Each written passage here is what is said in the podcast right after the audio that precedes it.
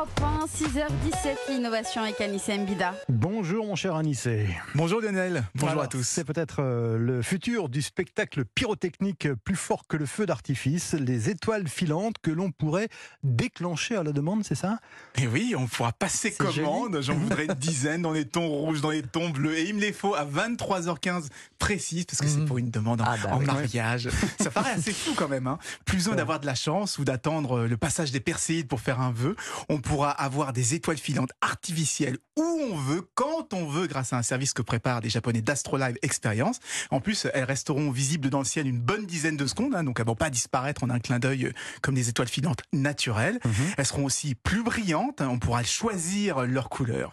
Alors, demandez comment c'est possible. Bah, hein. bien sûr. Eh bien, en envoyant un satellite qui est bourré de petites billes de métal, et qui vont être ensuite à être lâchées juste au-dessus de la zone euh, demandée, et en entrant dans l'atmosphère, eh bien, elles vont s'enflammer, elles vont fondre et laisser un panache lumineux Ah derrière elles pour créer ces fameuses étoiles filantes. Alors cela veut dire, euh, Anissé, qu'il va falloir envoyer ces petites billes de métal euh, avec une fusée, ça va coûter une fortune, dites-moi.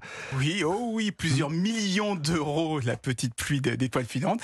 Donc, ce sera pas à la portée de tout le monde. Ça, ça cible plutôt les parcs d'attractions, les gros événements comme euh, la cérémonie d'ouverture Oui. des Jeux Olympiques.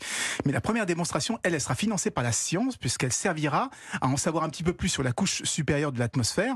C'est une zone qui est vraiment difficile à observer parce qu'elle est à la fois trop haute pour les ballons météo et puis trop basse pour les satellites. Mais en suivant la trajectoire et les variations de couleur de ces fausses étoiles filantes, bah, ça permettrait d'avoir des informations sur les vents, sur la composition de l'atmosphère, donc de mieux comprendre les changements climatiques. Mais alors quand cette démonstration aura-t-elle lieu, Anissé Eh bien, en principe, à la fin de l'année, ils vont faire une sorte d'autostop sur une fusée euh, d'une autre mission pour ajouter leurs billes au chargement. Mmh.